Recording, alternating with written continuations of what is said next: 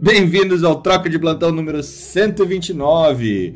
Aqui hoje a ideia é falar sobre sexta-feira, né? Hoje sextou, sextou, então a pauta tá bem aberta, bem aberta mesmo. E a gente começou o programa aqui antes de iniciar falando sobre a lobotomia de Evita Peron, o roubo do corpo dela e levado para a Itália e depois a, a repatriação para a Argentina. E agora estamos falando em cirurgias é, de correção de transtorno de personalidade, de humor ou de coisa parecida. Tiago, bem-vindo! Junto com o Tiago, Felipe Proasca, Ana Carolina Carvalho, Ana. É, Ana Panigassi, Marileia Souza, Messias Mendonça e Alexander Buarque, completando o nosso time que inicia esse programa, esse Troca de Plantão 129, falando sobre ainda há espaço para cirurgias em psiquiatria, Thiago? Bom dia. Bom dia. É... Bom, existe, gente. É, a gente chama de psicocirurgia. Ah, nós temos transtornos mentais, né? Assim, é, todo, to, todas as doenças podem ter a sua forma mais grave, mas temos algumas que, ah, quando gera um problema maior, né, que envolve tanto a pessoa e o meio assim que ela convive, é, e a gente segue todo um protocolo, né, de tratamento medicamentoso, não medicamentoso, e há muitos riscos pode-se aventar a possibilidade de realizar uma psicocirurgia, né? Ah, isso é muito indicado quando a gente pega é, as pessoas com déficit intelectivo grave, é, vulgo, vamos dizer, retardo mental muito grave. Então, tem alguns casos que é de extrema violência. Já chegou no pronto-socorro, Fernando, é, um, uma, um jovem, tipo assim, de 19 anos, tipo assim, com um tufo de cabelo da mãe, tufo de cabelo da mãe na mão, tipo assim, agarrado, tipo assim, matando ela, sabe? É, e aí era um desespero porque praticamente o menino era resistente aos medicamentos, uh, extremamente uma violência muito grande dentro de casa e geralmente, né, uma pessoa de baixa classe social, sem condições. Então, é, era uma indicação né, de fazer uma, uma psicocirurgia, que é feito por um neurocirurgião, muitas vezes uma região ali, né, no córtex pré-frontal, com relação, né, que é, é, é na tentativa de diminuir né, essa agressividade, né, esse comportamento, essa agitação e tudo, para que ele não se coloque em risco e também nem os outros né, que convivem com ele. Então, temos é, esse tipo né, de, de psicocirurgia. Esse tem que ser muito bem indicado e tem que passar por vários testes, porque ainda gera polêmica. Se, se estimular, se o ECT, né, que é eletroconvulsoterapia, já gera polêmica, a psicocirurgia também. Mas também temos a psicocirurgia que não seria necessariamente, uh, vamos poder deixar a pessoa quieta, vamos dizer assim, igual um déficit intelectivo, né? Temos a, a, a psicologia que a gente realiza em pessoas que têm um toque grave, é um transtorno obsessivo compulsivo muito grave, que não responde a nenhum medicamento, a nenhum tipo de tratamento, tá?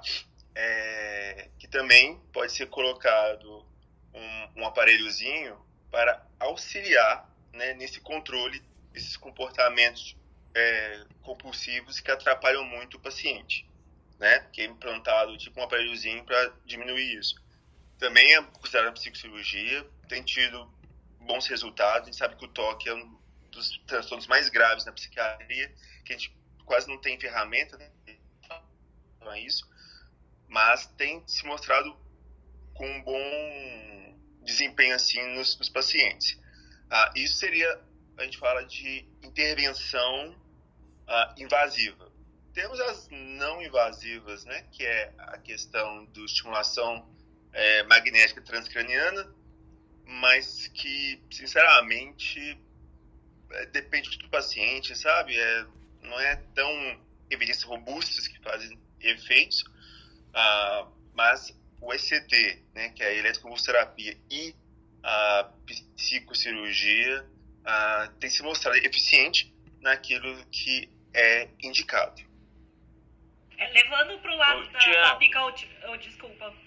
Não, não, é. desculpa, não pode falar. Eu ia falar sobre, já para pegar deixa, sobre a, aqueles é, eletroestimulação implantável que eles estão implantando para tratamento de depressão grave. Não sei se chegou a ver. Tá falando do DBS? Isso, o DBS. Sim, sim. Ah, ainda em estudos, né? Mas ah, ah, tem tido os bons resultados. Porque o ECT, né, que a gente, é o nosso, a nossa referência maior, né, a, gente, a, a terapia, ele tem auxiliado muito né, os pacientes com a depressão. Porém, o ECT é como se desse um reset na pessoa, né? Apesar de, de, de estimular a, a, os, os, neurônios, né?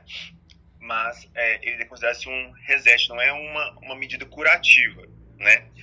É, então, você, geralmente a pessoa, quando inicia o ECT, geralmente umas duas vezes por semana, durante um, um, período, depois tem a manutenção.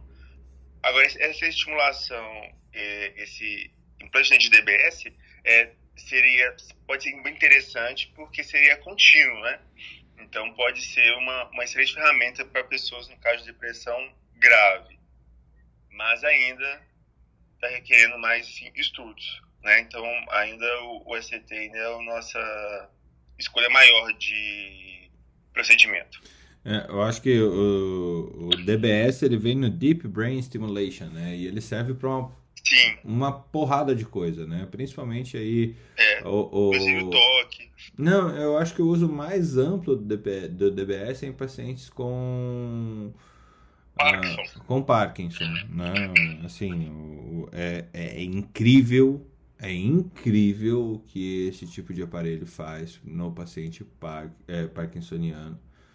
É, ele realmente é interrompe o tremor, interrompe, é, quase que interrompe o petit pass mesmo. É, é, é, incrível. Eu acho que o Alex tem até experiência é da empresa que ele trabalha disso. Uh, vocês fazem DBS né, Alex? A empresa faz DBS, né? Sim, é, faz. Eu, eu não tenho conhecimento da, da, do uso, né? Mas realmente a, a, recuperação é incrível. O que tem de mais interessante, eu acho que já faz uns dois anos que foi feita uma parceria com a Apple, então hoje você não precisa ter aqueles conectores é, e a, a calibração do do equipamento, ela é muito mais fácil, ela é feita por Bluetooth, iPad, próprio smartphone do paciente ele consegue fazer alguns ajustes. Então, ligar, acionar e, e desligar. E o mais interessante, você consegue procurar no Google é, DBS, de Brain Stimulation, você vai ver alguns vídeos mostrando paciente antes e depois. É uma coisa realmente incrível, Fernando. É, é, é impressionante mesmo. Literalmente salva vidas, né? Literalmente. É. Eu ia fazer uma pergunta, Tiago, aí sobre essa questão de que você estava falando, eu me lembro muito bem na época quando começou a, o uso do, do PET scan e eu me lembro que, que eu li um livro nos últimos anos de faculdade chamado é, O Erro de Descartes, lá do, do Antônio Damasio, que ele, ele fez uns estudos justamente com relação a essas as pessoas que estão na, na, cadeia, pessoas com, com prisão perpétua e tudo mais, é, com PET scan mostrando essa questão da. Uh, mostrando justamente a psicopatia dessas pessoas, né? Eu fico pensando se, se esse tipo de. Para pessoas que. Eu não sei, eu quero que você me diga se eu não estou falando besteira. Essas pessoas que seriam teriam uma dificuldade muito grande de retornar à sociedade. No Brasil, a gente acaba, depois de 10 anos, liberando eles para cometer mais crimes? Mas se isso tem sido usado, algum tipo de, de cirurgia para esse tipo de pessoas é, que são tem uma, uma, uma condição praticamente irrecuperável para a sociedade é, e, se, e, se, faria sentido isso ou só estou falando uma besteira sem tamanho não é besteira né? imagina ah, tem quando a gente fala de dessas pessoas né é, tudo, é algo bem complexo, porque a gente, nós temos transtorno de personalidades, né? Por exemplo, de personalidade antissocial, que aumentam né, a chance da pessoa poder né, desenvolver algum tipo de crime. Né? Nem todos vão ser criminosos, mas aumenta a chance. É, até nos perguntam assim, ah, mas se tivesse um eletroconvulsoterapia, umas coisas assim, de fazer estudo, não temos assim, estudo suficiente que mostra uma melhora, entendeu? Então, no entanto, a gente indica mais para é, depressão, para esquizofrenia, para, né, igual esse, o DBSM toque, para o, o déficit intelectivo, não é visto, assim, uh, uma melhora com relação a esses procedimentos, ainda com relação a essa questão de crime, porque ainda envolve a questão neurobiológica, mas também tem uma questão é social, filosófica, então ainda bem ah, dá, dá uma sensação assim, né? Se eu der ali naquela pessoa um piquezinho, né, no lobo pré-frontal, ele poderia deixar de cometer, né, esses crimes, mas não é tão simples. Mas eu entendo o que você fala, mas isso ainda beira muitas as questões ainda né, jurídicas, filosóficas, tudo, tipo, assim, ah, mas será que tudo seria um transtorno mental? Ah, sabe, tem essa discussão que ainda precisa realmente é, que seja mostrado melhor em estudos. Então, não é feito para essa finalidade, a não ser se a pessoa. Mas, tipo assim, é, a pessoa com um déficit intelectivo muito grave e tudo, que a pessoa não está respondendo por si, você consiga comprovar o que já é clássico, né? Para poder é, levar esse procedimento. Mas, de uma forma geral, não. Eu estava pensando nisso. Ah, deixa eu falar um negócio rapidinho. Deixa eu falar um negócio rapidinho. É, eu queria amarrar o que o Alexander e o que o Thiago estão falando. Também de volta com um assunto que eu sei que interessa muito ao Thiago, que é, são as representações na pop culture desse tipo de coisa, né? E, olha lá, já deu risada porque eu sei que ele gosta. Que teve um seriado agora da Netflix, o Ratchet. Você assistiu, Thiago? Assisti. Então, Ratchet é, é, a história, é a história da origem da Nurse Ratchet. Nurse Ratchet é a enfermeira Ratchet do Estranho no Ninho, né? que chama One Flew Over the Cuckoo's Nest em inglês. Olha, né? esse filme é, é incrível. Jack, é, então, é, Jack Nicholson no é melhor papel dele. Não, é muito legal. E a, a, o livro é muito bacana também. E a enfermeira Ratched, que é, o, que, é a, que é a fonte de todos os problemas dele. Esse seriado da Netflix, Ratched, é tipo a história da origem dela, né? Da onde que vem, da onde que ela vem, né?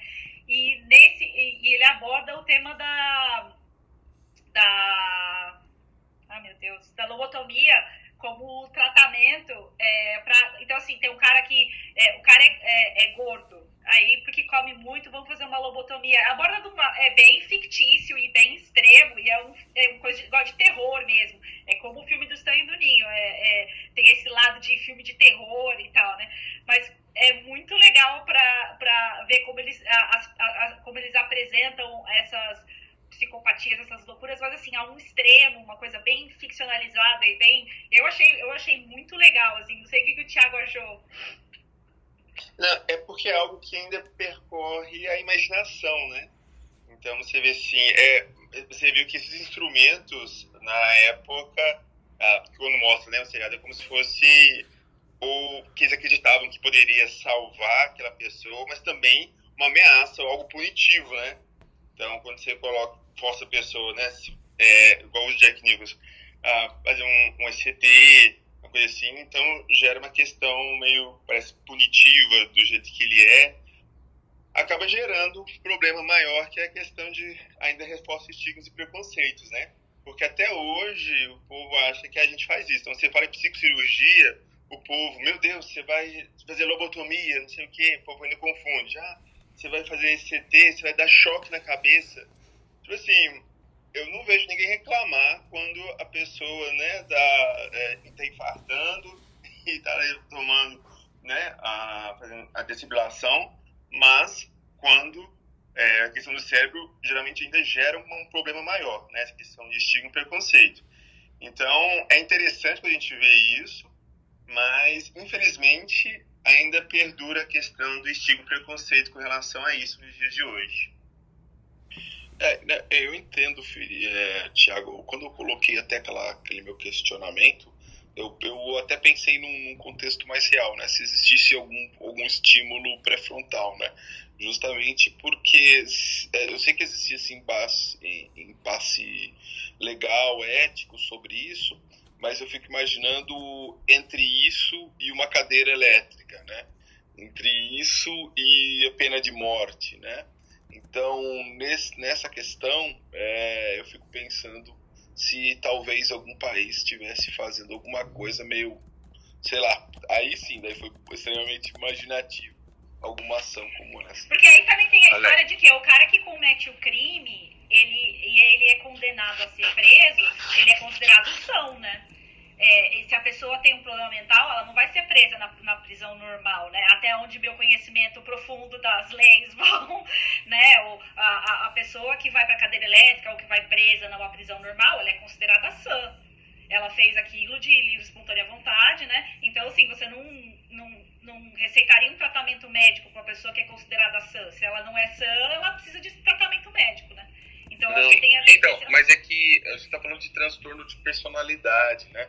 Então, quando o Damasio fez, por isso que eu citei o livro, há 25 anos atrás, o estudo, ele colocou a elevadíssima prevalência de pessoas com esse perfil, é, com, esse trans, com transtorno psico... É, meu Deus, sumiu a palavra agora, que o Thiago me corrija. É porque, é, é, não, mas eu entendo, é que assim, nos olhos da lei, né, a gente tem que ver não pelo lado médico, mas pelos olhos da lei, né? É, é, a gente, pelo lado médico, eu entendo essa discussão. É, tá perfeito, Alexandre. Eu acho que você tem. É, é bem interessante, mas pelos lado, pelo lado da lei, que é o que importa para. que é o que realmente vai. Não o que importa, tá? É, é o que vai determinar o que vai acontecer, é do lado da lei, né? Então, pelo lado da lei, essa pessoa é considerada, entre aspas, sã, né? É, é, eu acho que é aí que começa o problema, né? Ô, Alex, eu mandei lá no grupo Telegram um trabalho, foi um dos primeiros trabalhos que eles analisam, eh, fizeram ressonâncias de pacientes é, violentos, sabe, e quais áreas que a ressonância, que eles tinham maiores estímulos é, na ressonância magnética. E tem um livro também que eu postei lá que chama Anatomia da Violência, que eles tentam demonstrar. Eu não li esse livro inteiro, eu até comecei a ler, eu peguei emprestado do psiquiatra amigo meu aqui que ele me emprestou. É, eu não consegui ler o livro inteiro, eu achei meio complicado demais é, para o meu conhecimento. Ah, não no sentido de, de, de, de, compreensão do livro, mas de tentar linkar com a parte da imagem para mim, no meu ponto de vista, que, que é neuro, neuroradiologia, não é, não é minha área de, de aptidão, né? Mas, cara, assim, se você tiver interesse, dá uma lidinha no, artigo, ele é pequeno. E se puder ter acesso, dá uma lida no livro, assim, é bem interessante, cara. É, eu sei que eu tô falando isso e eu só tô quero, eu vou puxar ainda o gancho da Ana, mas talvez vale a pena até mudar de assunto. Mas é só o seguinte, se ele realmente é uma pessoa, é, esses que vão lá são, são normais, né? É, se a pessoa, vamos lá, se você identifica que ele não é normal e o tratamento é, é, é psiquiátrico, talvez essa seja uma alternativa de tratamento, né? E a luz da justiça, para ele ser normal, é, é, eu não sei né, o que, seria normalidade, né, do ponto de vista social. Não conseguir, a gente tem que segregar ele do convívio social. É, me parece que é justamente porque ele não consegue conviver de forma social. Que tá Exatamente, tá Alexandre, está absolutamente certo. Não, eu, eu não sei, Ana, eu, eu não sei a resposta, tá? Eu tô aqui confabulando junto contigo, né? Nem eu, colega, também não sei Ale, a resposta, não. Eu vou conversar com a equipe da psiquiatria forense para ver se temos alguma novidade, uma coisa com relação a isso, e eu falo com vocês depois. É, esse novo, é, muito interessante a provocação. Esse novo departamento criado na Academia Médica, Academia Médica, Departamento de Psiquiatria Forense, faz todo sentido. CSI, CSI, Academia Médica. Academia Médica, olha, Gil Grissom e aqui. É, esse... Eu sou o Lawrence Fishburne. Estamos, estamos criando departamentos na Academia Médica, veja só. Vai lá, ô, Felipe, Departamento de Micologia. Mas primeiro, como que ah. antes do Felipe, eh, o que eu queria falar era para, acho que é aproveitar esse momento, cara, a gente refletir nossas vidas com relação ao que está acontecendo no Afeganistão. Misericórdia. Tipo assim, é, eu falo que isso, é, para mim, quando você vê crianças, né, é, meu, é um ponto fraco meu, assim, né, crianças sofrendo, mulheres, eu acho que a gente tem que aproveitar o momento assim, de reavaliar nossas vidas, nossas condições né, humanas, porque a situação é tensa. Então, essa questão né, de. É que a gente já falou da outra vez, empatia, assim, de compaixão. Ah, a gente talvez, como única pessoa, acho que não pode fazer nada, mas acho que aproveitar os exemplos, seja mandar energia positiva, orações, rezas e reavaliar as nossas. Ah, atitudes, porque poderia ser a gente, né? Poderia ser qualquer pessoa que está sofrendo ali. Eu acho principalmente vocês, né, que são mães, que são pais assim, ver, né, os filhos, né, esse sofrimento, as mulheres. Acho que aproveitar o momento, acho que acho como sabe, humanos, sabe. né, que nós somos, de poder enviar, né, eu acho, eu acho fundamental esse assunto. Eu acho fundamental esse assunto, Thiago, porque assim, essas são as oportunidades que a gente tem, infelizmente, essa oportunidade de, de agressões a, a humanos, né? É, a gente tem a oportunidade de, de reavaliar e, e avaliar essa despersonificação, essa desumanização que, que a gente pode incorrer e, assim, é, não é, é, por ser outro povo, por ser outra uh, que tenha valores diferentes dos nossos, é, pode ser comum ou pode ser não tão incomum a gente observar na própria sociedade é, piadas e, e, e, situações que, que tragam esse tipo de de um olhar quase que jocoso sobre a situação que eles estão passando, mas de fato, de fato, que a gente tem é semelhante a nós, são seres humanos é, que estão tendo que abandonar suas casas, que estão tendo que se abandonar, abandonar o seu país, que estão tendo que abandonar tudo que eles conhecem para é, com, tentar conseguir uma vida, é, uma vida minimamente aceitável em outro lugar do mundo e ainda no meio do caminho explode uma bomba. Né? É, é muito triste. É muito triste. Qualquer situação de refúgio, de refúgio político ou refúgio humanitário é, é muito triste. É muito. É, é a humanidade expondo, é a ferida da humanidade dizendo que a gente está muito longe ainda de ser. É, minimamente civilizado. A gente ainda é, expõe uma, uma civilidade seletiva, uma civilidade é, parcial. Né? É uma, é uma ferida, uma chaga que expõe a nossa civilidade parcial. Às vezes a nossa empatia seletiva. E, e muito obrigado por lembrar disso, por tocar isso. Eu acho que a mera lembrança disso nos ajuda também a, a não deixar isso passar, não deixar isso sem atenção mínima, sem, logicamente, todos nós temos que continuar as nossas vidas e tudo mais, mas merece sempre essa memória que isso figure na cabeça de todo mundo que um refugiado não é um, um, um pária, não é um, um, uma pessoa que quis ser refugiada. Ela está fugindo de, de, de perigos, né? Então é, é, obrigado por essa por essa, necess, essa necessária fala. Acho que a Adriana quer até falar sobre isso que ela subiu nesse momento. Adriana. Oi, bom dia a todo mundo.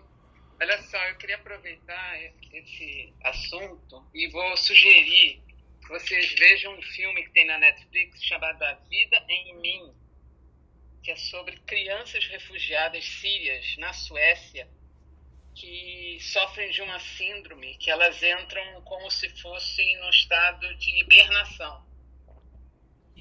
É uma coisa interessante porque tem é, pediatras e que fazem análise porque não entendem. São, são tipicamente crianças refugiadas que foram aceitas pela, pela Suécia, estão no, no momento de, de tentativa de é, tentar a cidadania e por algum motivo a Suécia não aceita e as, os filhos dessas famílias entram num estado de hibernação. Então eles estão estudando e hoje tem mais de 300 casos só na Suécia de crianças e adolescentes que não comem, que têm que passar sonda para se alimentar, que não tem reflexo. É uma coisa muito curiosa. Parece, e, não, e os, os, os pediatras relatam que isso não é uma, uma conversão, uma síndrome de conversão. Parece que tem alguma relação com esse estado de refugiado, é, a mobilização da criança. Muito interessante, acho que vale a pena ver. É um documentário sueco sobre essa síndrome, digamos assim. Chama-se A Vida em Mim. Eu vi, é dessa... é muito louco, Adriana. É uma coisa muito doida mesmo. É, inacreditável, né? O, o, problema não é não é a etnia, não é o, não é a, a, o braço do islamismo, não é isso. O problema é as microinterpretações e voltando a uma coisa que a Ana Panigas falou lá no começo do nosso troca de plantão. O problema são os domínios da narrativa, as deturpações que se fazem da narrativa e a quantidade de pessoas que você consegue reunir por causa dessa narrativa deturpada. E quem deturpa a narrativa não é o texto escrito, são as pessoas que leem o texto, interpretam por outras pessoas e têm uma boa uma boa oratória, uma boa um bom storytelling para trazer mais gente em forma para seguir uma narrativa que ele criou. Não é o livro sagrado o problema. São as leituras que algumas pessoas fazem Achei do livro sagrado. o Fernando estivesse falando do Brasil agora. Mas tô... Achei a mesma coisa, Alex. Achei a mesma coisa. Nossa! Deixa eu Agora, uma coisa que é pior disso tudo foi a, na, a narrativa que nasceu o Estado Islâmico. Que é tudo que há de pior nessa questão de guerra, de usar a, as armas como chegar ao poder. E o Estado Islâmico, a ISIS, né, que é a sigla ISIS. americana, criou ISIS, né, desculpa, criou ramificações em tudo que é lugar, até a ISIS-K, ISIS-T, ISIS-T. E os caras, é, esses caras conseguiram juntar muita gente para causar o caos baseado nessa história do, nesse storytelling aí que o Fernando falou. E, e assim, só para concluir, eu concordo, Fernando. É, é, eu usei o exemplo, um exemplo infeliz, eu usei só para poder especificar das diferenças que tem da interpretação do texto sagrado, mas no fim das contas, é, infelizmente, e isso não é uma exclusividade do islamismo, não, não. Tá. Católicos, católicos fizeram, católicos fizeram isso na, na, na história por várias vezes. É, o, o... Quem matou mais gente na história foram os católicos. Isso aí não tem a menor dúvida. Católico, por falta de madeira, fazia fogueira de outro jeito, entendeu? Nossa. Então, assim, tô, no, é, eu sou católico, tá? Uh, é, eu sou católico, só para avisar. É, Cara, eu, eu acho esse assunto tão delicado, assim. É pesado. Eu acho é esse assunto tão, tão delicado pra gente tratar aqui, uma vez que interpretação religiosa e cunho pessoal de cada um quanto a interpretação e atos é tão individual de cada pessoa, de, de cada cultura, de cada. que nem a gente chegou ao ponto de, de, de tribalismos, né? Dessa disputa tribal entre duas específicas.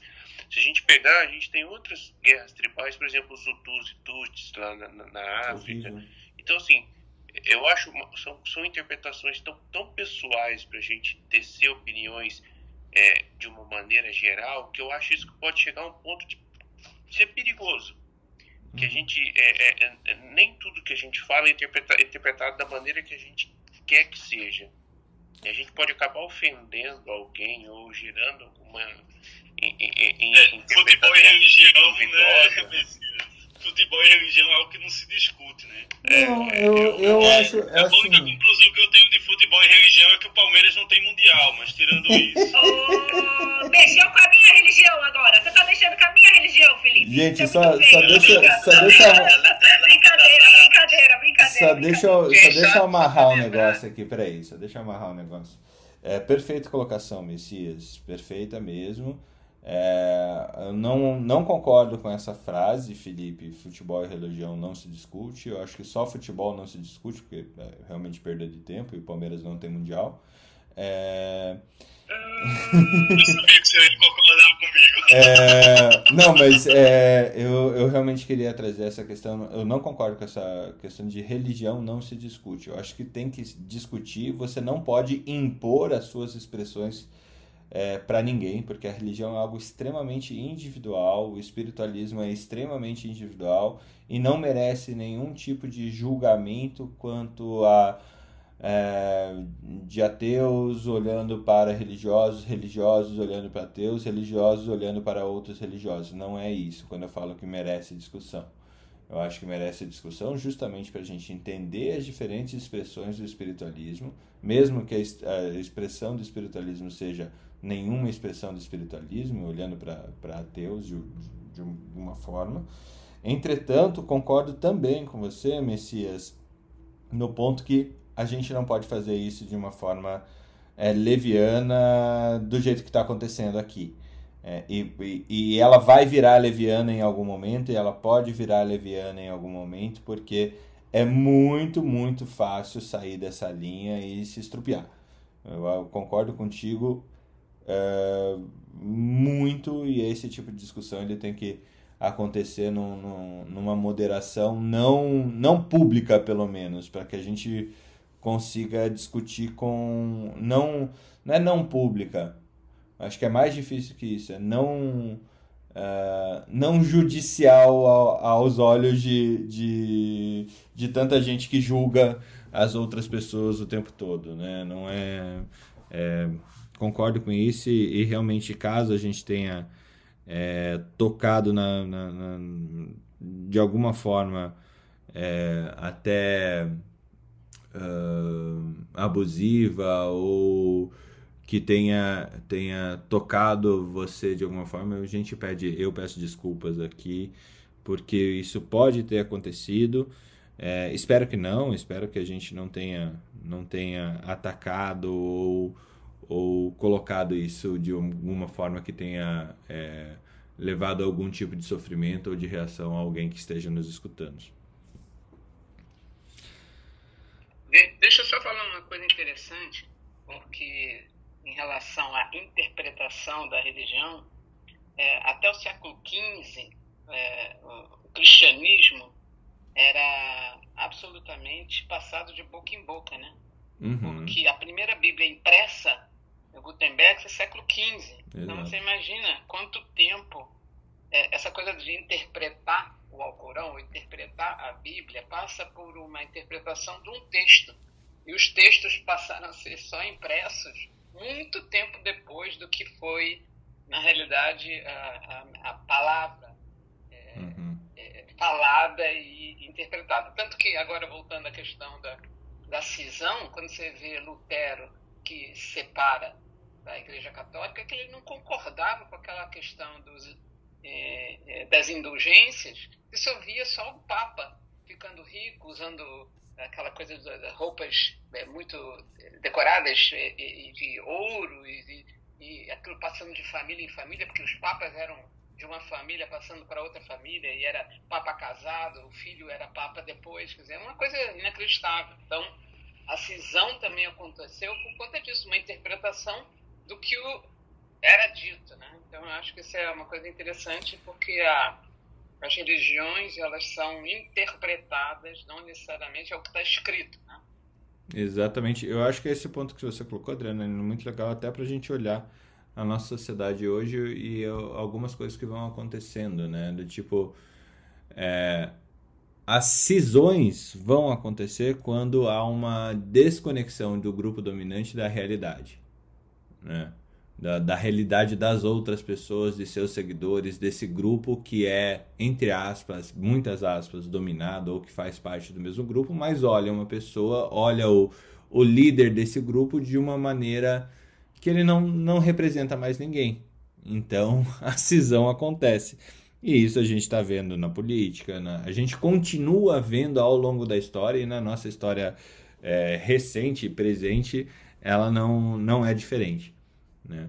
Isso, e não só em termos religiosos, como em termos é, políticos, sociais e assim por diante. Né? A gente para, né, de repente, de seguir um, um um, uma pessoa pública porque ela simplesmente ela escorregou ou que ela já vinha escorregando até o ponto dela escorregar no, e não ser mais é, seguida por causa disso, Chegar, se, é, escorregar de uma vez e, e, não ser mais seguida por causa disso.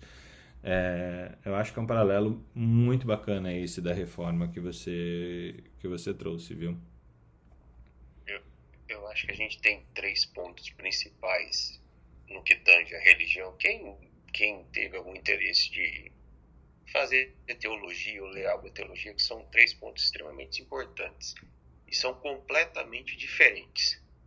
Uma coisa é religião, outra coisa é interpretação de texto de texto religioso, é no meu caso de texto bíblico, né, porque eu sou cristão. Uhum. E o terceiro ponto é a fé.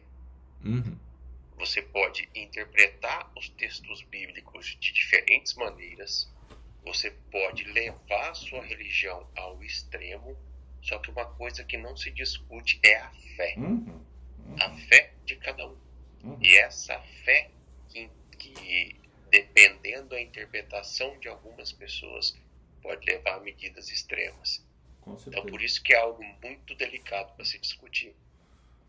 Perfeito. Pô, obrigado, Messias. Eu acho que é, que é excelente ponto. Né? O, o, o, o teu sentimento e o teu relacionamento com o transcendental jamais pode ser discutido por alguém, porque isso é teu. Isso é teu, não é de mais ninguém. A forma como você se relaciona com a espiritualidade, com o transcendental ou com o nada é teu. E, e, não cabe dizer se a pessoa está certa ou está errada, porque isso é o, toda a formação dela enquanto ser humano está envolvida nessa, né, nesse relacionamento com o transcendental ou não. É perfeito. Felipe, voltando, é, saindo da religião, temos outras linhas? Temos, chefe. Uh saiu a vacina, o estudo da Coronavac, uma coisa interessante, que quem teve Covid e fez uma dose de Coronavac apresentou imunidade quatro vezes superior de quem não teve Covid e tomou as duas doses de Coronavac. Ou seja, quem teve. A gente pautou o Lancet ontem, né? A Marileia cantou essa bola ontem. A Marileia cantou essa bola ontem, a gente pautou o Lancet. É, o estudo diz o seguinte: se você já teve Covid e levou uma, uma dose de vacina de Coronavac, é quatro vezes maior sua imunidade daquela pessoa que tomou as duas doses de Coronavac. Ou seja, ela parece ser ainda melhor naqueles pacientes que já tiveram Covid. Muito interessante esse estudo, aparentemente dá proteção à Delta também. É, é uma, eu achei espetacular essa informação e explica muita coisa, né? principalmente num país como o Brasil, que teve tanto Covid e que tem 50 milhões de Coronavac rolando. Então, a... espetacular essa informação, traz grandes, traz informa... É, uma compreensão até do que vem acontecendo atualmente no Brasil. Gostei disso. Eu e Felipe, quando eu decidi que eu tive coronavírus em outubro do ano passado, quando eu decidi em janeiro fazer meu, meu IgG, que estava 10 vezes o valor normal, e eu decidi que naquele momento eu não ia tomar vacina pela escassez de vacina que estava no país, eu falei, gente, deixa, eu estou com anticorpo, no mínimo vamos esperar quem está com zero. E aí eu tomo depois. Aí eu fiz em março novamente, estava 120 e pouco, estava ainda cerca de 12 vezes, ou de 8 vezes o valor. Eu lembro. Aí fiz e, e aí decidi tomar em maio. Mas naquela época o pessoal mais como gente, a gente está com escassez de vacina. Se a gente está com escassez e eu tenho algum nível de anticorpo, eu monitoro ele e faço quando a gente vê chegando mais vacina no país. Mas enfim, vamos lá. Eu lembro do, do, do programa eu... que você perguntou pro Felipe. Ô Felipe, mas como? Meu GG continua alto pra caramba, Felipe. É, Marilé, você tá fazendo endoscopia e colonoscopia pra caramba e provavelmente entrando em contato com o paciente e isso mantém a titulação de GG altíssima no seu corpo. É, exposição, né? Eu tenho um amigo meu que faz exame para ficar criticando vacina. Eu digo, olha, vai passar uma semana comigo lá no Oswaldo Cruz, você vai voltar com sua IgG altíssima, nem se preocupe, vai dar tudo certo. Fica tranquilo. Ah, outra coisa, Fernanda, isso é um tapa na cara, né, de, dessa discussão toda de que vacina A ou B não presta, vacina C não presta você nota que todas as vacinas têm suas vantagens e desvantagens, é, mas costumo, eu continuo a dizer, vacina de vírus morto ainda é o método mais seguro de imunização. É uma tecnologia que é muito fácil e barata de ser reproduzida. É, obrigado, viu? Bom dia. É muito fácil de ser reproduzida. E o mais importante, né? Olha o impacto populacional que vem trazendo em países como Brasil, Chile, Uruguai, Turquia, que tiveram essa escolha pelo vírus morto ou não escolha, né? depende do ponto de vista, com menos, é, da menos geração vacinal e tem esse contexto, como o barcoding está inteiro do vírus, teoricamente você tem uma capacidade de gerar proteção contra as variantes. Então é um é, é o tipo do artigo que eu fico feliz de ler porque ele representa muito daquilo que a gente vem lutando de discurso nos últimos meses. Né? Só que agora veio impresso, pautado e entregue. O, eu acho que esse é um, é um ponto, achei super interessante. Eu lembrei logo da Mariléia quando eu. Eu digo, pronto, a Mariléia leu esse artigo antes de lançar, né? Ela deve ter visto pré-print e sabia que ia lançar ontem à noite, só pode. Não tem como, né? Mas Outra coisa interessante que eu estava lendo ontem é. A gente estava conversando ontem sobre algum. Estava conversando com alguns amigos meus. A gente teve um evento de, de fungo ontem. Toda a última quinta do mês vai ter um evento de fungo que junta um painel de especialistas para discussão. E aí antes a gente estava conversando sobre como é que estava a realidade, o enfrentamento da doença uh, o Covid dentro do, das instituições e parecia a pauta nossa de ontem, de, ontem de manhã. Me, a mesma conversa que a gente teve ontem de manhã no Clubhouse era a conversa da era a conversa que a gente estava tendo à noite. E de residência médica? De um livro chamado A Grande Gripe, eu já falei dele algumas vezes aqui do John Barry. E ele falava uma coisa que eu achei que que, que me, me levantou na mente ontem. Os estados americanos que promoveram eventos não usaram máscara e eram contra as políticas instituídas do que vinha sendo dito na, na, na, naquela época foram exatamente os estados que tiveram o maior número de mortes, como a Louisiana, por exemplo. O que hoje nos Estados Unidos seria o Alabama, e o que hoje no Brasil seria o Rio de Janeiro. O Rio de Janeiro, com esse aumento dos casos, nessa situação, falando em não ter máscara em novembro e carnaval de 40 dias, pode até ter, Fernando, mas não é o momento para se discutir numa situação em que a gente tem é, uma vacinação de 25% da população adulta, uma vari, duas variantes novas no nosso, no nosso país e, infelizmente, medidas restritivas muito frouxas e responsabilidade tanto de governo como de pessoas é, de forma muito superficial. Queria complementar, Fernando, isso que o Felipe falou. Não sei se posso, estou na vez, alguma coisa assim. Não, é, aqui um fala. É, aqui um fala e o outro chega para claro. bater junto. É, eu queria fazer um raciocínio que tudo que o Felipe falou agora eu assino embaixo e discuti isso ontem. É, me perguntaram sobre a questão da terceira dose. E aí? Vamos ter que esperar a terceira dose? E aí eu falei que não. É, é, Para liberar as, as situações. Eu acho que não faz sentido esperar a terceira dose.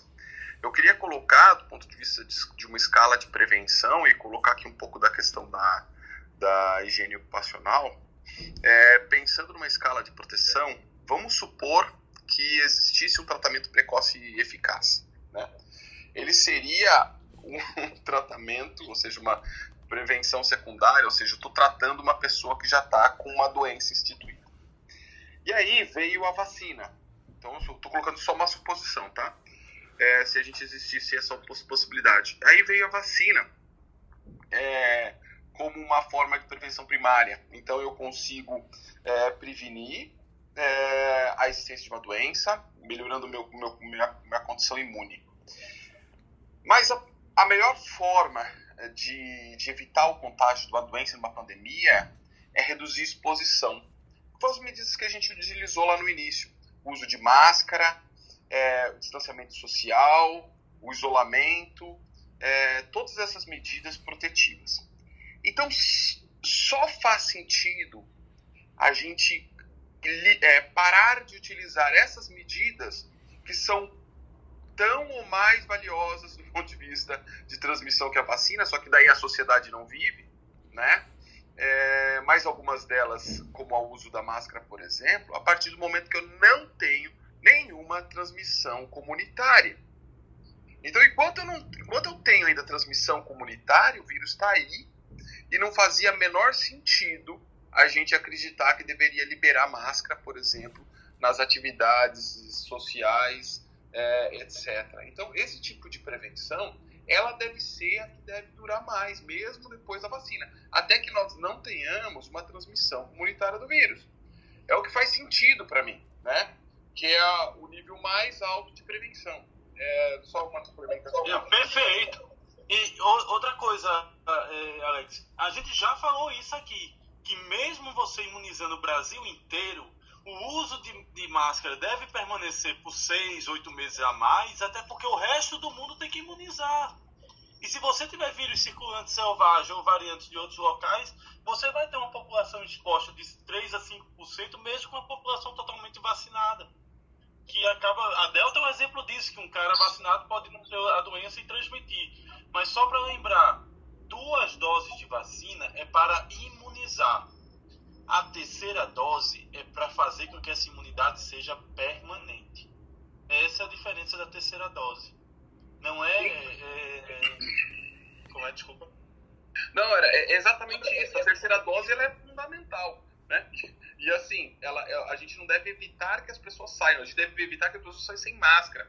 E tem a ver o que a Ana falou no, no outro no outro episódio sobre, sobre percepção de risco, e aí eu vou colocar só uma mudança um pouco na palavra de risco percebido. O risco percebido das pessoas precisa ser muito similar ao risco real, né? É aquela história que eu já falei outras vezes, né? As pessoas acham que vai ter o risco de ataque terrorista é muito menor do que ele realmente acontece, né? Do ponto de vista de probabilidade de risco. Mas quando a gente fala queda de avião, é, é, queda de avião também, queda de avião, entre outras coisas. E aí a gente tem essa percepção é, incorreta sobre esses fatos. E do ponto de vista de tomar a vacina, também foi uma venda, uma venda assim é, ruim quando se é, aconteceu, por exemplo, na Europa, de liberar a máscara, liberar outras medidas protetivas, enquanto ainda tem transmissão comunitária. Né? Deu para provar que, que, que, que, isso, que isso não foi uma medida muito assertiva. Né? Então, é, a gente precisa trabalhar é, essa percepção de, de o risco percebido do ponto de vista real e, e, e, divulgar o quanto que é importante o uso de máscara, todas essas questões que a gente já conhece desde o começo da pandemia, né? Então, basicamente isso. Muito bom. Muito bom. Ana Parigassi, tá contigo. Eita, mas assim ah, tá, eu posso enrolar, eu posso enrolar com duas coisas.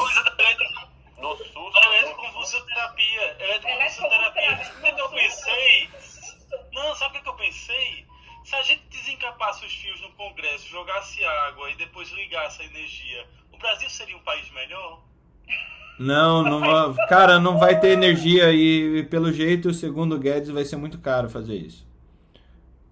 É, bom, é, era isso que eu ia falar. Será que o impedimento. Gente, é economiza sem corrupção, hein? É, é, é, seria um, um Só antes da Ana aí, ó, só duas coisas. É, saiu ontem do da Fiocruz, eu não sei se a Ana Carvalho tinha falado, acho que era até a vez dela, é, sobre um aumento do número de pessoas que foram enquadradas como uh, mortas a partir do Covid de 18%.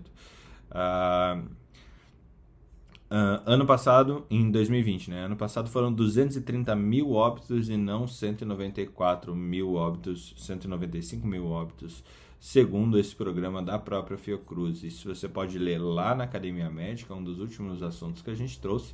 E ainda, isso acho que pipocou no WhatsApp de todo mundo, é, que a farmacêutica brasileira Eurofarma vai começar a produzir a vacina da Pfizer para toda a América Latina é, estão colocando na, estão instalando essa capacidade na planta deles, é, que é ali, né, ali em São Paulo, né, para produzir a, a vacina da Pfizer BioNTech e assim exportar para toda a América Latina, inclusive com a presença do senhor presidente da República no, fazendo discurso sobre o avanço que é esse movimento que, que aconteceu junto à indústria brasileira de produzir uma vacina da Pfizer no país, veja só.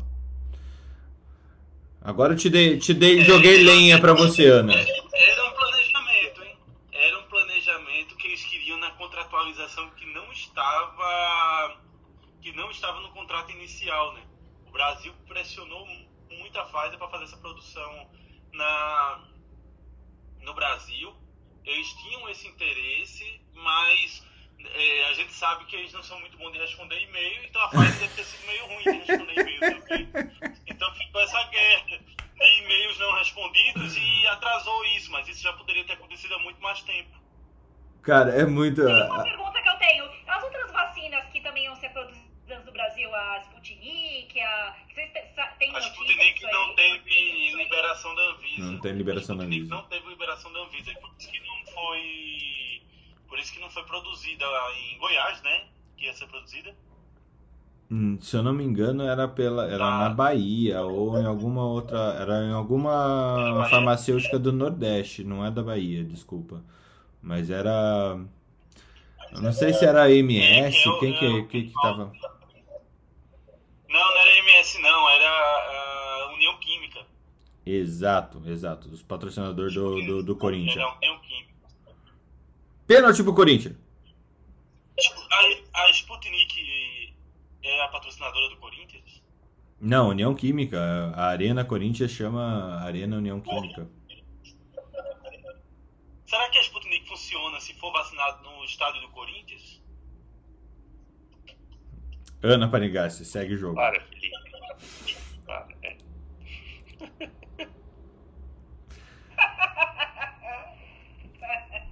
Eu adoro essas, essas, colocações científicas do Felipe. São super Tal, talvez talvez alguém, algum juiz faça ela funcionar se for no estádio do, do, do Corinthians, Felipe. Do Corinthians? Ah, eu sei. No estádio do Corinthians, com certeza, viu? O VAR não vai ver, né? Gente, quando eu falo essas coisas do Palmeiras, vocês sabem que é brincadeira, porque eu nem curto futebol. É mais a encheção do saco da minha casa. Repete comigo: o Palmeiras não tem mundial. Só pra testar se é encheção de saco mesmo. Aí forçou, né? Aí forçou. Ah! a, a, maior diversão da minha. Porque na minha casa ninguém liga pra futebol, mas a gente adora encher o saco por causa do Palmeiras, né? Quando meu marido, primeira vez que foi pro Brasil, primeira coisa foi providenciar a camisa do Palmeiras pro coitado do gringo. Inclusive tem o nome dele escrito nas costas, né? É mais a encheção. Eu não ligo, não. É, é brincadeira. Essa história do Palmeiras do Mundial, tô, sei lá se tem Mundial ou não, mas eu adoro brigar por causa disso, porque é uma briga tão besta. A gente não tem como a gente machucar o sentimento dos outros. Anyways. Mas eu acho que eu que eu não tenho nenhuma notícia, mas eu tô gostando das notícias que vocês estão dando aí. Eu, eu queria que continuasse. Será que o caderninho da Ana tá populoso hoje? Vai lá, Felipe, o, o, o jingle do caderninho da Ana. Atende, o Felipe atendeu o telefone. Tá, então você vai cantar o jingle do caderninho da Ana. Do... Aliás, eu ia perguntar isso pro Felipe. Uh, no CSI Academia Médica, qual vai ser a música do The Who que vai ser a abertura? A gente precisa escolher, porque, né? É, qual música do The Who? Essa é a abertura do CSI Academia Médica, né? É, mas o Felipe tá tendo. The Who certeza. The Who certeza, que é o CSI Miami. Todas, todas são do The Who.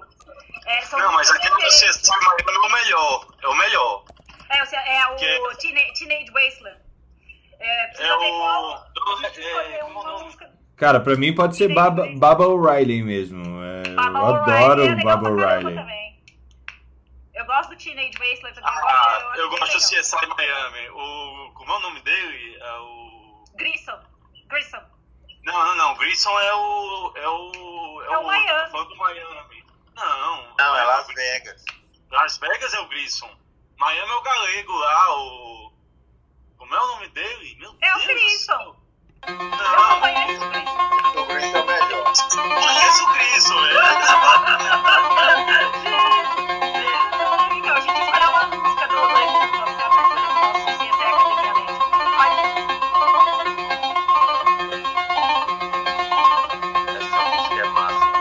muito massa.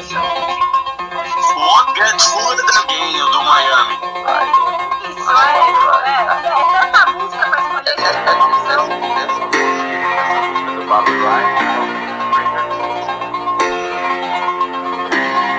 Cara, é muito bom isso. É Essa muito música é bom. muito massa. Não, o Won't Get Food Again e é o Horatio Kane, o cara lá. Horatio Kane, é isso aí. Horatio Kane, lembrei agora. É. Aquele cara é muito foda, ele é o Caruso, o ator, não sei o que é Caruso, Caruso. David Caruso. David Caruso. É, nossa, é o melhor, pra mim é o melhor. O bicho é. Tem, uma, tem um episódio dele no Rio de Janeiro que é uma, que é uma onda. É, eu acho que a gente devia. as fotinhas nossas tinha que botar óculos escuros, todas as nossas carinhas. Boa. E aí o óculos escuro. Boa. É, Agora, agora eu quero ver comprar esse riff do Baba O'Reilly pra poder colocar no nosso programa. Isso daqui deve ser tipo 200 mil dólares ou libras pra poder comprar esse pedacinho da música pro Pois nosso é. programa. Mas tá bom. É, vamos- então, O é, caderninho é, da Ana. A minha musiquinha mesmo. Ana. Dá seu caderninho para nós. Gente, hoje eu tenho só uma notícia pra passar. Tava aqui dando o remédio pro, pro Lucas, por isso que eu demorei um pouquinho, que ele Ai, não vai na coitado escola. do Lucas. Ah, Lucas, você não vai na escola hoje? Não acredito. Tá com rasgo cutâneo, gente, tá assustador. Ai, mas a alergista acha dele que é pós-viral por causa da infecção da outra semana. E é assim. Bem-vindo ao meu clube. Lucas. Bem-vindo ao meu clube das, das, das, das- dos rash viral. É, A, a alergologista, meu Deus, eu escutei legista, eu levei um susto. a alergologista, eu, é pediatra, né? Aí, eu depois, aí depois buzinou no meu ouvido, é alergologista, animal. é. Ó, então o que eu ia contar foi, foi até que eu botei lá no grupo. Uma notícia aqui de São José. É, então, num shopping aqui, um dos maiores shoppings da região, no Vale Sul, foi aberta uma sala, uma sala para. é chamada Sala Azul. Então, é uma sala de repouso para pessoas do espectro autista, crianças, jovens, é, adultos, idosos. E as pessoas, quando elas vão, que, que pertencem ao espectro autista, vão num espaço que tem muita é, informação sensorial, elas podem ficar mais agitadas e não conseguir lidar com, essas, com esse excesso sensorial. Então, só que elas também querem sair de casa, as famílias delas é, querem passear, querem conviver, querem participar do mundo. Então, uma, uma mãe médica aqui de São José, uma dermatologista, é a doutora Camila Calaor. Ela é mãe de autista também, e ela tem um grupo de apoio para crianças é, e famílias do espectro autista. Eles ajudam com informações, com terapias, com grupos e ajudam também as famílias que são é, de maior vulnerabilidade social. E eles criaram junto com o shopping, tiveram apoio. Olha que às vezes as pessoas estão lá no lugar certo, né? Então, é, uma das pessoas da administração do shopping, que é responsável pela, pela edificação, é, também é pai de uma criança do espectro autista. Então, ele também entendeu a necessidade e o shopping criou essa sala que é chamada Sala Azul. E é uma sala em que você tem dimerização da luz, ela é toda pintada em tom de azul claro, tem fidget toys, não sei se vocês já entraram nessa onda, meus filhos pedem já. Agora a, moda para criança é esses fidget toys, né? Para desestressar. Então, um ambiente todo preparado, silencioso, numa parte mais afastada do shopping, numa ala nova de expansão, para que esses é, indivíduos possam se restabelecer se sentir confortáveis, acolhidos e aí sim retomar o seu passeio no shopping. É, eu, eu, achei bem legal também porque todos os, os funcionários estão sendo treinados para poder acolher e estão sendo identificados né, com um badge com símbolo do autismo para que os pais possam procurá-los numa necessidade. Também foram separadas vagas específicas para essas pessoas no estacionamento. Então, achei uma iniciativa muito bonita, é, é, pioneira, é, foi feita em parceria com a Prefeitura aqui de São José dos Campos. Eu espero que se estenda pelo país, para que a gente possa ser mais é, inclusivo e, e apoiar é, as necessidades dessas famílias que às vezes são é, negligenciadas, porque é isso que ela falou, eles também são cidadãos, eles também têm é, direito de passear, de se divertir, de pertencer.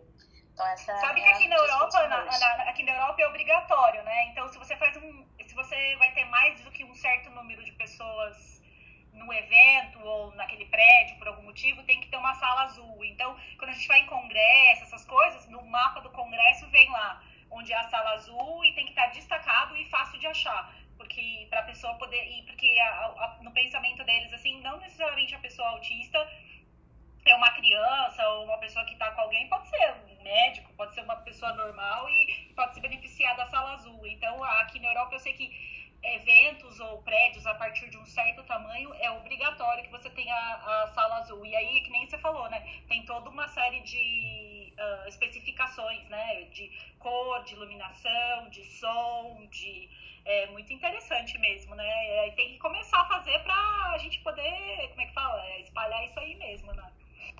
É, eu, eu, tenho um conflito de interesse aí, né? Porque é, minha filha mais velha, Letícia, tem 7 anos. Ela tem um espectro autista bem, bem severo, né? Ela tem umas limitações importantes. Ela não tem comunicação. E comunicação que eu digo verbal. Ela não tem comunicação verbal. E aqui em Recife a gente organizou com o pessoal do shopping é, uma sessão para toda quinta-feira, uma sessão à tarde, numa sala de cinema para poder ter iluminação reduzida, para poder ter é, todo esse é, som mais baixo, para as crianças poderem correr à vontade, ter pausas em, no desenho para as crianças descansarem um pouco. Então, é, é, fantástico, né? Porque você consegue ir pro cinema com o seu filho e isso quando você vai pro cinema com som alto, com as pessoas reclamando sem saber o que está acontecendo, é, é, muito chato. Ah, os shoppings, os restaurantes, eles vêm se transformando aqui. É, nós ajudamos, tem algumas instituições para crianças com espectro que nós auxiliamos aqui. Na época da pandemia foi muito difícil para as crianças então nós fizemos uns centros aqui de, com segurança, já que as crianças não toleram máscaras. Nós brigamos com, com o estado de Pernambuco para não ser obrigatório o uso de máscara para crianças que têm é, o espectro. É, nós fizemos modificações em escolas para poder ter como absorver esses alunos, porque chegou a ter escola proibida as crianças do espectro retornarem a aulas presenciais. E aí a gente entrou também com isso para ajudar a fazer os protocolos. Obviamente a gente não, não cobrou por isso, até porque não é a ideia. No, a ideia é ajudar mesmo. A gente já tem uma questão do, de como isso é marginalizado na sociedade. É, imagina nós, com todo o suporte que é possível dar, tem todas essas dificuldades. Imagina para quem não tem esse suporte tem todas essas limitações no SUS. É muito complicado, é muito difícil. É, eu começo a lembrar aqui de tudo que eu vi, mexe muito, até porque quando é na nossa carne, sempre dói mais. E é isso, eu fico, eu fico até emocionado quando eu conto essas histórias assim, dessas transformações, porque alguns restaurantes daqui agora e alguns locais de, de, de brincadeira em, em congresso, eles não estão cobrando para dar, dar essa parte de, de brincadeira, de suporte para as crianças autistas, eles estão tendo um, um, um, um processo bem legal de inclusão e sem ter que monetarizar isso. Né? Então, projetos bem legais. O, Coco Bambu tem um projeto lindíssimo com crianças autistas. Eu, me lembro, eu fui para eu achei há uns dois, três anos atrás um, dois, três, quatro anos atrás, desculpa, quatro anos atrás. Eu achei três anos depois eu fui um cruzeiro pela Europa para crianças autistas.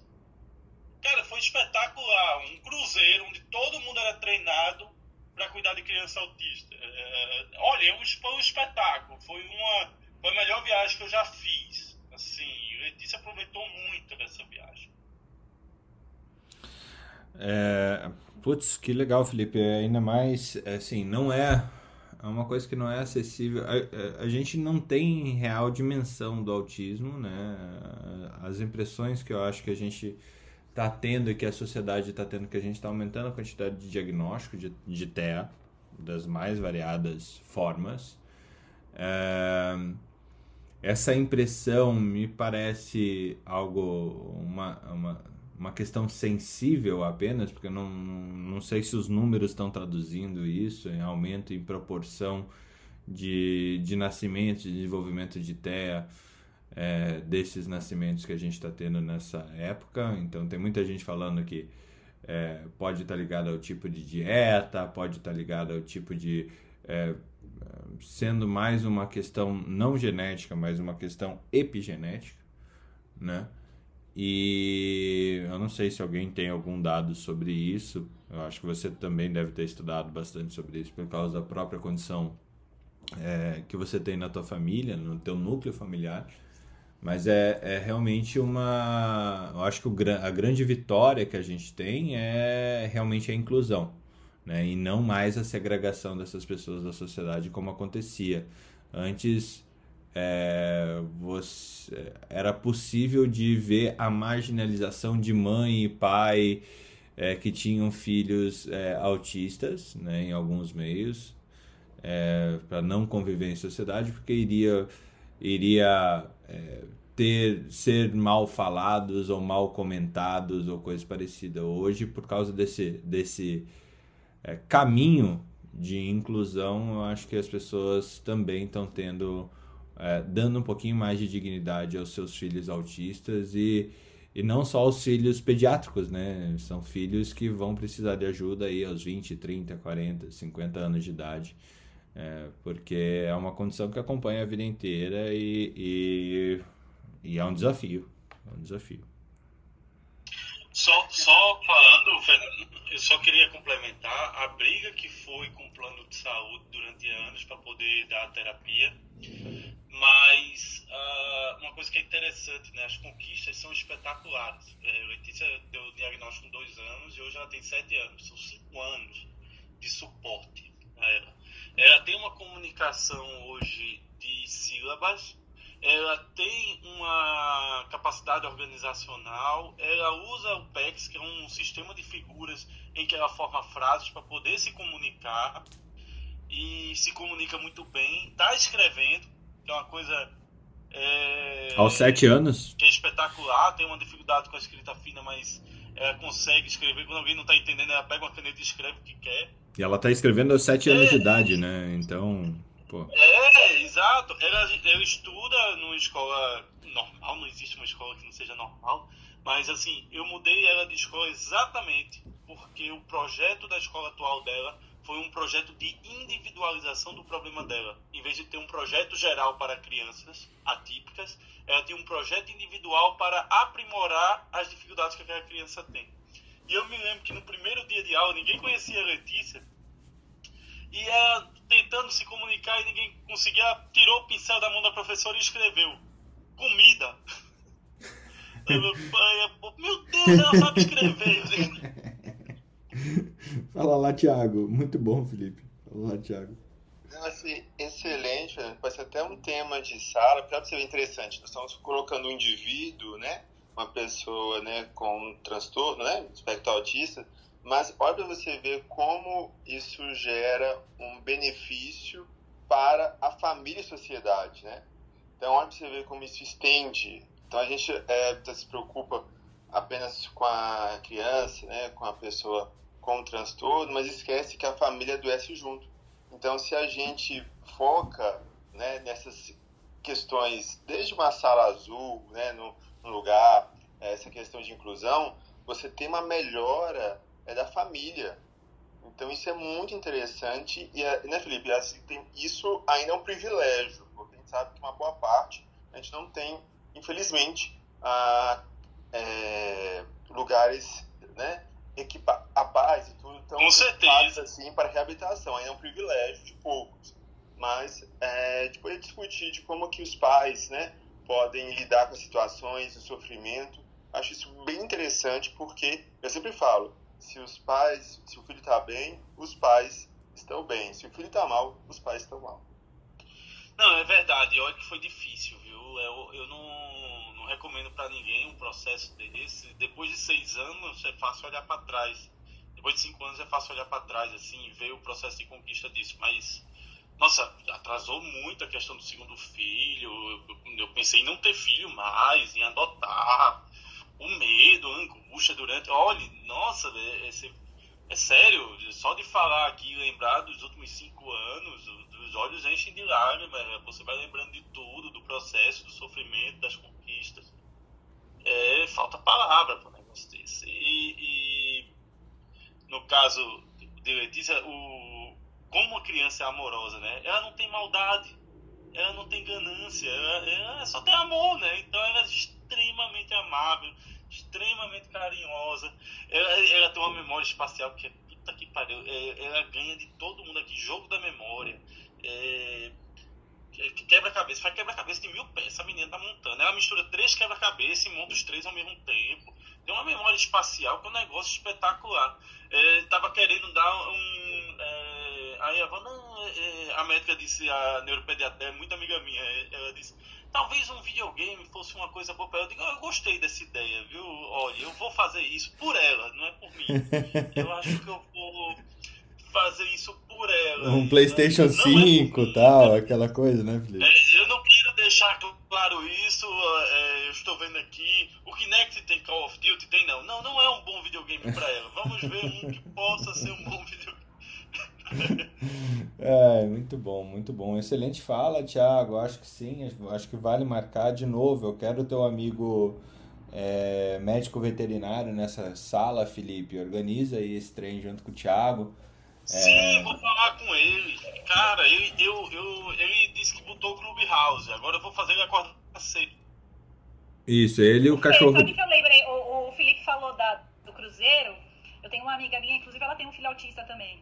E ela trabalhou muito, muitos anos com cruzeiro. E tem vários cruzeiros de inclusão para várias coisas, né?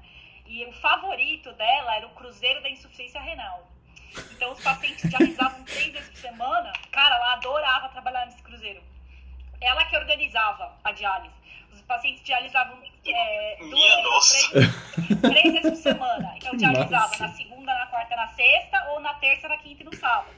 E aí eles organizavam a, as paradas do cruzeiro para coincidir com a diálise dos pacientes. E ela falava, meu, era o cruzeiro que eu mais gostava de fazer, porque é, não tem esquema. Se você é um paciente dialítico, você não tem esquema para viajar, para passear. Não tem. Não tem, é um muito legal isso. Eles acharam de. Né, que é a mesma coisa, quem tem um filhotista sabe como é difícil você. Pintura de fístula, né? Minha nossa, eu tô pensando é, então... aqui nos eventos, né? Olha, depois eu queria falar sobre isso. Você pode viajar sim, tá?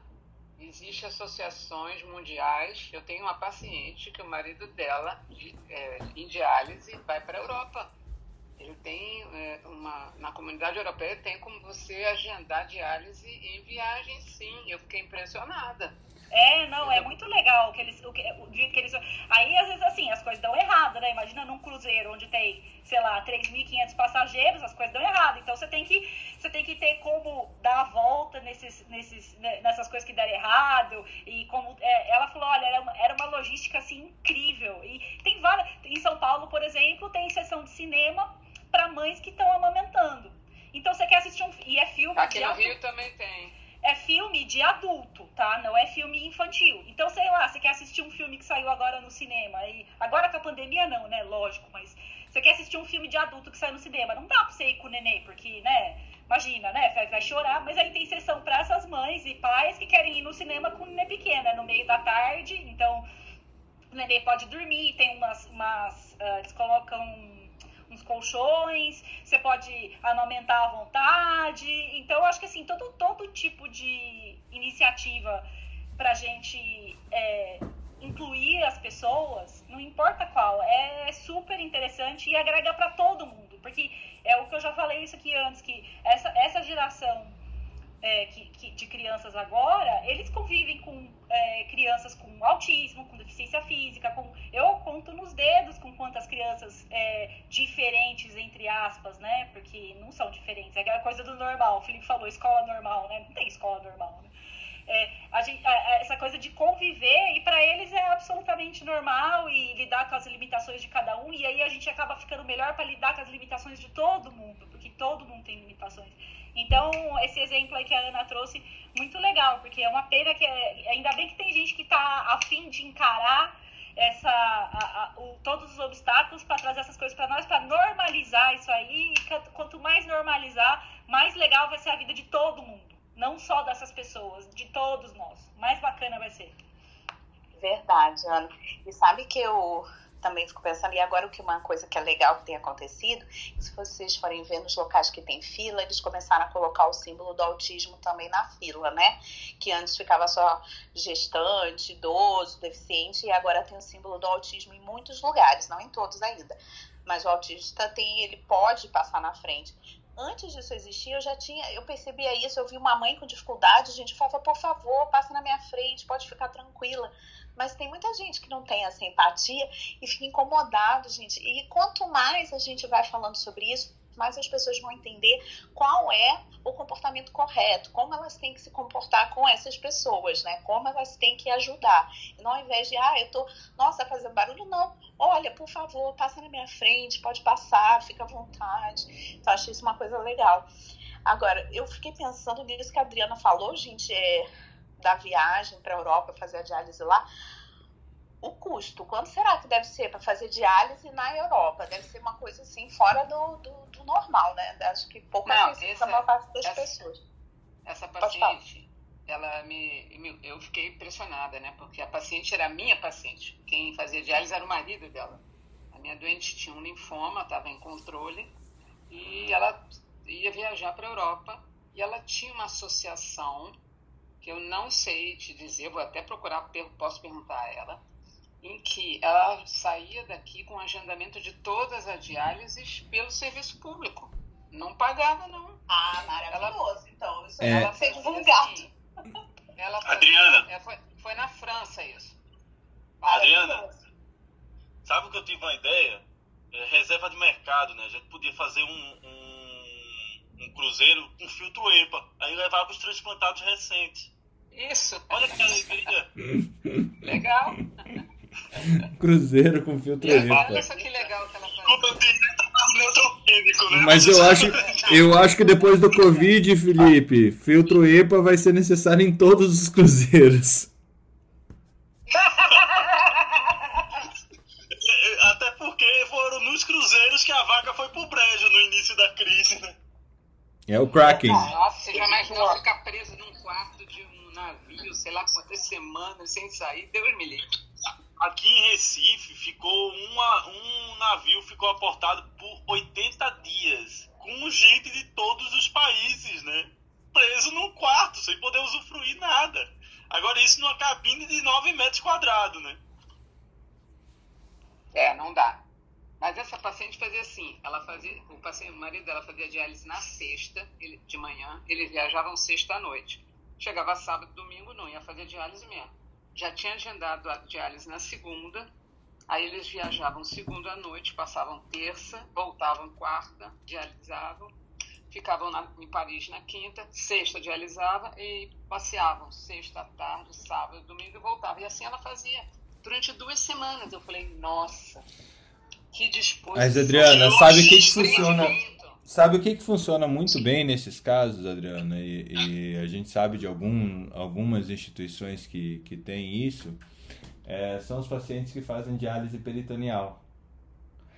É, ah, com certeza. e daí ele. que até hoje ela não se adaptou à diálise, de hemodiálise, ela faz a, a diálise dela. Ela viaja com o kit dela para diálise peritoneal. Cara, é fantástico quanto a diálise peritoneal realmente pode é, dar mais liberdade, porque é uma diálise que você faz enquanto você dorme, né? E o que eu já tinha ouvido falar é que você tem como preparar a logística da diálise peritoneal com as fábricas, tipo a Fresenius, que é uma das maiores produtoras de, de do primer de diálise, é, com as fábricas entregando nos hotéis que você vai ficando hospedado. Exato, exato. E isso é muito legal. Uma amiga minha fazia isso. Inclusão, né? Isso é que é inclusão. Fala lá, Alex. É, só título de conhecimento, as pessoas que contribuem para a Previdência Social né, é, têm o direito de obtenção um convênio que existe com alguns países, dentre eles Itália, é, Espanha e Portugal, para obter é, justamente esse convênio para utilizar os serviços públicos desses países, né, durante viagem, durante estada nesses países. né. Então, só para vocês saberem aí. Não sabia. Muito bom. É, você pode ir diretamente nos, nos, nos locais que estão descritos no site, né? E você obtém uma carta, que é multilingüe, para que você possa levar na sua viagem. Eu sempre, quando vou para algum desses países, eu complemento esta carta, né? Com o seguro de viagem que eu tenho, tá? Então, Eu sei que na Itália nem, nem precisa disso, porque a Itália o sistema é único e gratuito e, e universal. Então na Itália é que nem no Brasil, nem, nem carta você precisa. Agora aqui na Irlanda venham com seu Schengen, porque aqui na Irlanda você tem que pagar a sua conta. Inclusive eu Só, sou- é. tenho visto permanente, eu sou obrigada a pagar convênio particular, mesmo com visto permanente. Vo- Você sabe que, assim, algumas situações, por exemplo, no SUS, quando a gente interna alguém no SUS, é cobrado a, posteriormente ao pessoal do consulado, né, o valor. Tem, a gente tem isso aqui. O Oswaldo Cruz, é, como é referência de doença infecciosa, a gente absorve muita gente do exterior. E é comum fazer laudo para os consulados posteriormente, para justificar e tudo mais. E tem essa boa relação. E uma outra coisa interessante são os pacientes com HIV, que muitos vão morar na Europa, mas, é, por exemplo, lá em Roma, o, o cara vai buscar no consulado a medicação do, do, do antirretroviral. É bem interessante Que você. legal, ele é Brasil, brasileiro, tá certo. Mas se ele é brasileiro, tá O certo. Brasil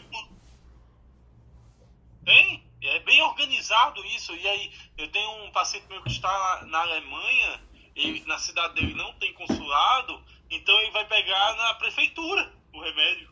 Que legal. Que legal. Coisas que, que, pô, isso é bem bacana. Marilé, Messias e Alex, vocês que não tiveram oportunidade de conversar hoje, Só uma, uma notícia rapidinho. Estou escutando muito vocês, gostando muito aí da conversa, mas estou aqui fazendo exame. A única notícia que eu trago hoje é que aqui na Bahia ontem foi sequenciado quatro pacientes, dois com variantes Delta e um e dois com a variante Beta, tá? Então no interior, aqui próximo de Salvador. Então vamos agora para os próximos capítulos, né? E hoje, com tudo isso, hoje vai ter um evento teste de carnaval com 500 pessoas aqui na Orla de Salvador. Então vamos combinar que é como a Alexandra falou, as pessoas tomam a vacina e, e esquecem que não é só isso, né? Mas vamos em frente. ai ai, Messias, seu drop final. Meu, é- meu drop final é sobre as Paralimpíadas. Não sei se vocês viram, o Yeltsin ganhou os 5 mil metros Quem não viu, por favor, assista o final da corrida, que na última curva ele passou o primeiro colocado e ganhou ouro, e é o de 5 mil metros do atletismo. É, quem não viu também o salto em distância com a Silvana Costa, assista, que é interessantíssimo. Fica uma pessoa na linha de salto chamando ela no sentido correto, e na hora que ela está próxima, ela ela conseguir saltar, ela saltou 5 mil metros. Quem não sabe, ela é bicampeã. Ela saltou 5 mil metros? Não, 5 metros. 5 metros não, é que eu fiquei pensando na, na lua, né? Não, aquele salto não, de câmera lenta. Assim. Desculpa, ela, ela, ela saltou 5 metros. Fica tranquilo, entrou em ordem. Quem, é, eu não podia perder essa chance. E quem não sabe, ela ganhou no Brasil, ela estava grávida e ela não sabia. Então, é, agora ela ela é bicampeã. E no hipismo, quem não, quem tiver a oportunidade de assistir também, que é naquela de treinamento de cavalos lá, é, é o Rodolfo Riscala. Cara, ele colocou a aquarela do Brasil para começar a apresentação dele e é linda, foi linda a apresentação, tanto que ele se, ele se emocionou muito. Então, assim, são três que eu recomendaria vocês assistirem, quem gosta de esporte. E também a gente foi prata na na, na esgrima é, com o, o Giovanni Guissoni, né, se não me engano, acho que é o nome dele. E, e ontem eu esqueci de falar que a gente foi é, bronze no, no revezamento quatro, de quatro estilos misto na, na natação, a gente foi bronze também. Foi bem bonita a, a, a, a competição. É, essas são as minhas notícias do dia. Muito bom e, realmente você não dorme, é, mas muito bom que você traga todas essas notícias. Cara, que Fernando, Fernando, cara, qual pode ser a música do, do Messias? Qual? A música do Esporte Espetacular. Pá, pá, pá, pá, pá, pá, pá. Verdade. Pá, pá. Eu, pá, pá. Cara, eu gosto muito. Pá, eu, eu, pra mim, a melhor música que retrata esporte é Carruagens de Fogo. E, e, e posso falar uma Aquele coisa? filme é lindíssimo. Aquele filme é lindíssimo. Tem que assistir. Tem que assistir. Muitíssimo hoje, cara, que às 4h15 da manhã, aqui tá um temporal, né? Começou, graças a Deus, tá chovendo. Cara, às 4h15 da manhã caiu o sinal da, da, da, da TV. Eu fiquei puto, velho. Falei, puta, que sacanagem. Porque vai ter, se eu não me engano, agora de manhã o Gol Ball, né? Contra os Estados Unidos. Ô, Messias, vou te dar uma dica. channel4.com barra Paralympics. Manda pra mim, manda o link pra mim. Eu fiquei putíssimo na hora que caiu o Meu Deus, esse cara lascou. Você vai ter um, um, negócio agora com acesso em todos os lugares lascou. Agora tá garantido. Toda Paralimpíada. O Channel 4, que é do Reino Unido, tá transmitindo de graça pra todos os países, todos os eventos. Que legal. E a repórter deles, gente, ela, a repórter tem paralisia cerebral atáxica. Gente, ela é demais, ela é comediante, ela, e ela é a repórter das Olimpíadas. Eu recomendo muito assistir, porque ela é hilária, hilária. Cara, a, pro, a, propaganda das Paralimpíadas é sensacional. É, é, até que tem, tem um episódio assim que é um casal, eles são têm deficiência visual, né? Aí eles, eles mostram eles casando, assim. Eles falam assim, gente, foi amor à primeira vista. Aí eles assim. Então, é a propaganda das Paralimpíadas, assim, eu sou apaixonado e, e ver o esforço deles, assim, cara, é, é fantástico. Cara, e o que é legal é que os essa. Cara, é... Os caras têm uma limitação física e correm mais do que a gente, né? Não, assim, o que eu acho interessante Olha, é. Quando viu o Brasil, são três finalistas do Brasil, vai ser às oito da manhã. Puta, deve ter sido já, cara. É, três finalistas nos 100 metros, cara. Caramba. Caramba. Uh, já deu. Perúcio é ouro. Petrúcio é ouro nos 100 metros com o melhor tempo da história da Paralimpíada. Aí, ó. Ele é o, ele é o cara a ser batido, né? Tinha mais, Até o Pistorius, hein? Algum outros dois, Fernando, tudo classificaram? Os outros dois e tal? Ah, tô vendo aqui. Ele é bicampeão paralímpico e tal. Deixa eu ver. Tá, tá, tá. Teve a presença de outro brasileiro, com Washington Júnior em terceiro lugar. Ô, Felipe, Deixa eu dar a notícia. Maravilha, velho. Que massa, velho. Que massa. Ó, o pódio foi feito por outro brasileiro também em terceiro lugar, que foi o Washington Júnior. O ganhador, para vocês terem ideia, que é o Petrus Ferreira, ele correu 100 metros em 10 segundos é, e 42. É, 10 segundos e 42 cent, é, centésimos. É... Eu, estaria, eu estaria na final da Olimpíada. Não, não estaria. A, a final, a final da Olimpíada. Não estaria. Não estaria porque a final da Olimpíada esse ano, a final da Olimpíada esse ano, ela foi histórica porque todo mundo nos 100 metros correu abaixo de 10 segundos é, para entrar na final. Então não estaria, mas mesmo assim, 10 segundos e 42, Nossa. gente, é, é bizarro. É bizarro. Mas, bizarro, e... bizarro. É, é, é espetacular. Cara, incrível, incrível. Alex, para fechar a nossa. Fernando, Fernando, hum. se a gente correr 100 metros, dá em quanto tempo? Eu e você. Cara, do jeito que a gente fala, a gente não termina nunca, porque a gente vai parando e conversando. É, Fernando, eu não vou colocar nada. né? e comendo é, também. Eu, eu não vou falar nada porque minha notícia é treta. Então eu não posso terminar com alguma coisa que vai ficar meia hora e uma hora falando. eu acho que deixa pra segunda-feira. Ah. Mas é, tá. Então a, a, tua treta de segunda a gente vai, vai ser o nome não, vai ser o nome da sala. Nome da sala, treta de segunda. Beleza? Boa. Então fechou. Quer, quer adiantar o tema só pra gente dizer? Porque daí, daí eu vou cortar assim, cara, com gostinho de treta que a gente não tretou. Hein, Alex? Canta a bola da treta, Alex. Alex. diz o assunto, Não, a gente estava falando sobre algumas, é, algumas decisões da justiça com relação ao uso é, da telemedicina que estavam aí por um pouco escondidas aí, de não divulgadas e que estão vigentes é, pelo menos até o último mês de junho, mas a gente discute isso na segunda-feira, que eu acho que vale a pena a gente entender um pouquinho melhor, para não ficar superficial agora. É, beleza. Adiantando, pessoal, isso daí está na, na tanto na medicina do trabalho quanto em perícias médicas. É, o CFM perdendo as coisas que, que ele estava fazendo contra o, o Ministério Público puniu o CFM, que ele não pode mais falar coisas a respeito é, sobre o uso da telemedicina é, em perícias médicas. Eu adiantando, mas vamos tretar pra caramba na segunda-feira. E tchau pra vocês. A gente já chegou, 8 horas e 20 minutos. Não. Tchau a todos, bom fim de semana. Não, não, não, não. A música, a música de hoje é essa, ó, Felipe. A música de hoje é Bubble Riley.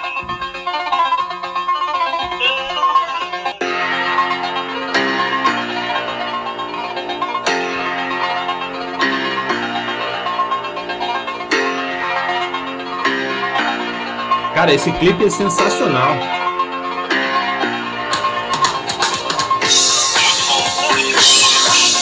Aham. Uhum.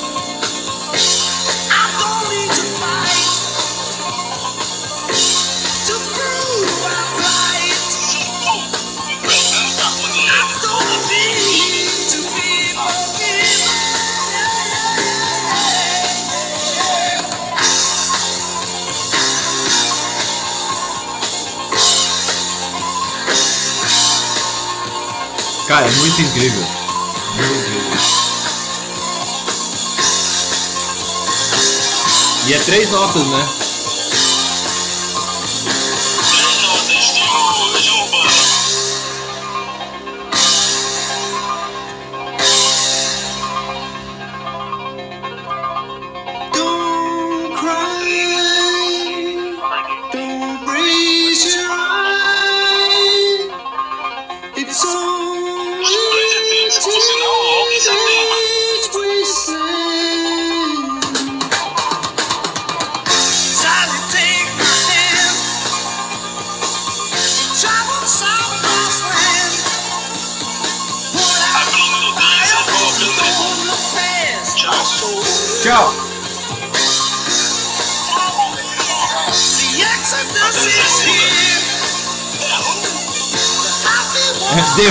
legal que The Who é tipo a Associação Mundial de Saúde. A Organização Mundial de Saúde.